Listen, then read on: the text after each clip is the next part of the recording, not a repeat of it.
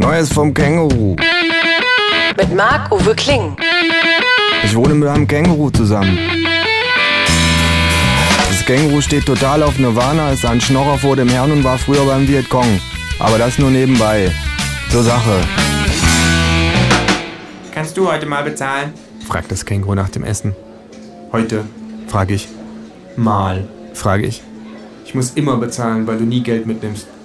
Tja, sagt das Känguru lächelnd. so ist das in der Welt. Der eine hat den Beutel, der andere hat das Geld.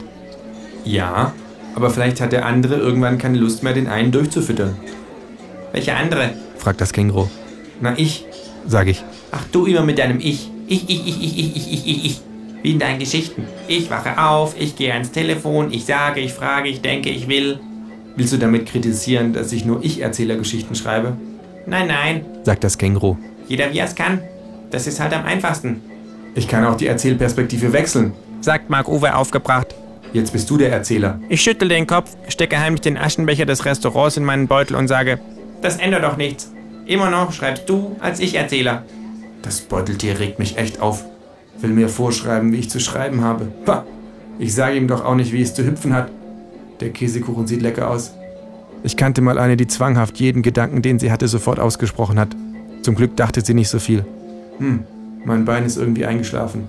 Aua, was war das? Aua. Hallo, McFly, jemand zu Hause? Ruft das Känguru und klopft mir auf den Kopf. Was soll das sein? Innerer Monolog, immer noch Ich-Perspektive. Markuwe stutzte, Kein Problem, kein Problem. sagte er dann. Allwissender Erzähler. Die Kritik an seinem Werk hatte die Aufmerksamkeit des braunhaarigen, mittelgroßen, feingliedrigen jungen Mannes so in Beschlag genommen, dass ihm darüber entging, dass das Känguru diese Kritik nur formuliert hatte, um geschickt davon abzulenken, dass es mal wieder nicht bezahlen konnte. Als Mark Uwe dies endlich begriff, hatte das Känguru das Café schon längst unauffällig verlassen.